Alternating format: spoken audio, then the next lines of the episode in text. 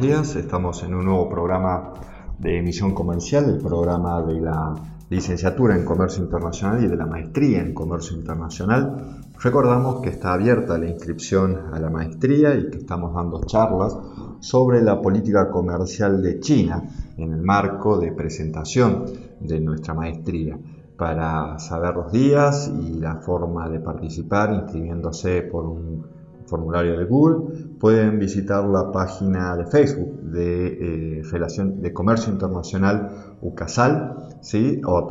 también a través del Instagram de la licenciatura en Comercio Internacional, Comercio Internacional UCASAL. Bueno, hoy vamos a hablar junto con Federico Jaime, graduado de la carrera, sobre la situación de la logística en la Argentina, cuestiones de puertos, ferrocarril y también del problema de la falta de gasoil en nuestro país en las últimas semanas. Lo hacemos a partir de artículos publicados en Argentina en Diario La Nación, en Transporte y Comercio Exterior del Diario El Cronista, en página 12, un artículo de Nicolás Hirtz, en Infobae, AgriTotal y también en la página del gobierno, argentina.gov.ar. En meses en los que está comenzando la cosecha de soja y maíz, los dos complejos que mayor aporte de divisa hacen a la economía a través de las exportaciones, los productores tienen que enfrentar un faltante de gasoil que afecta tanto a ellos como a contratistas rurales y transportistas. Según datos aportados por la Bolsa de Comercio de Rosario, los productores de maíz y soja aún tienen que consumir cerca de 310 millones de litros de gasoil para la cosecha y casi 900 millones de litros del mismo combustible para transportarla hasta los puertos, lo que es decir, son más de 1.200 millones de litros de demanda que todavía no se materializó. La falta del principal combustible utilizado para la producción agrícola se debe a que en el mercado local el gasoil tiene un precio máximo establecido por el gobierno nacional y el país no produce todo el combustible que demanda. Por este motivo se debe importar.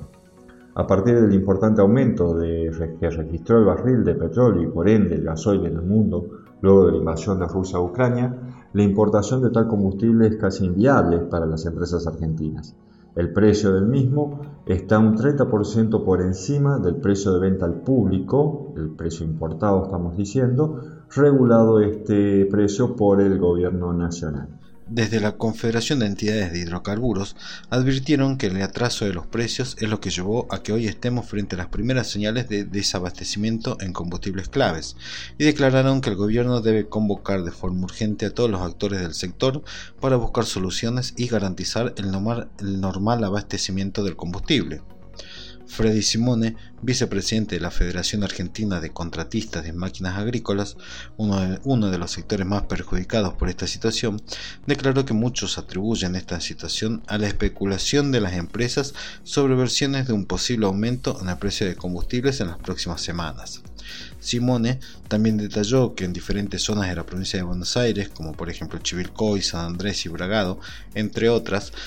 comenzó la cosecha con serios problemas en el abastecimiento del combustible. Por otro lado, el que está atravesando un buen momento es el sistema ferroviario argentino. Es así que Trenes Argentinos Cargas, empresa fundada en el año 2013 y dependiente del Ministerio de Transporte de la Nación, dio a conocer las cantidades transportadas durante el primer trimestre de 2022 y resulta que despachó 1.672.102 toneladas, un crecimiento del 74% respecto de lo transportado en 2019 y un 15% más en comparación con el mismo periodo de 2021.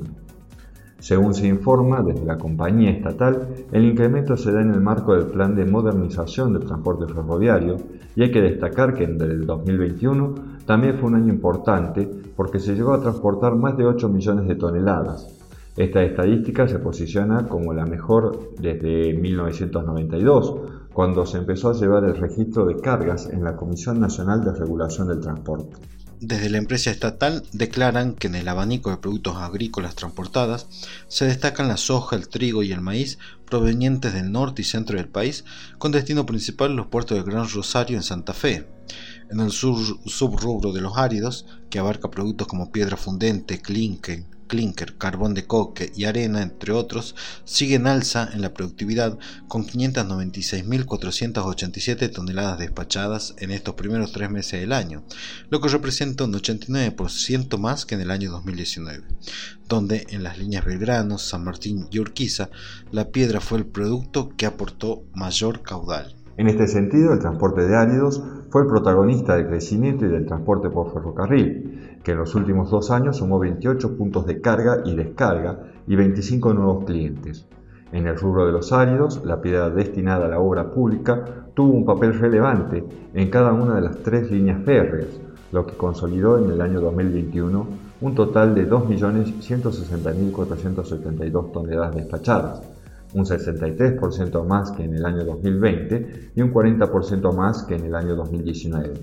Siguiendo en esta tendencia alcista, en el primer bimestre del 2022 se transportaron 378.164 toneladas, lo que significa una suba del 74% comparado con el mismo periodo del año 2019. Con respecto a los 28 puntos de carga y descargas, su habilitación e integración a la traza fueron durante los años 2020 y 2021 y se construyeron en Buenos Aires, Córdoba, Corrientes, Entre Ríos, Mendoza, Salta, San Juan, San Luis y Tucumán.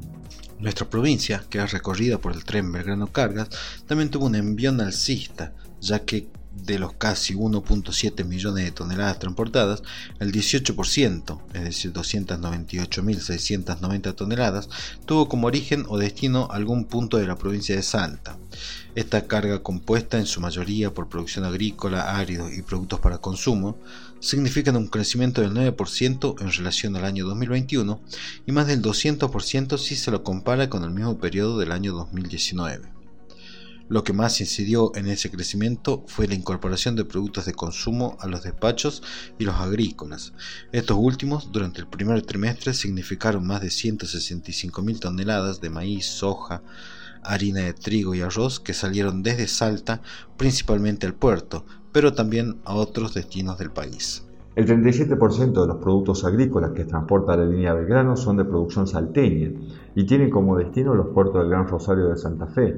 Esta categoría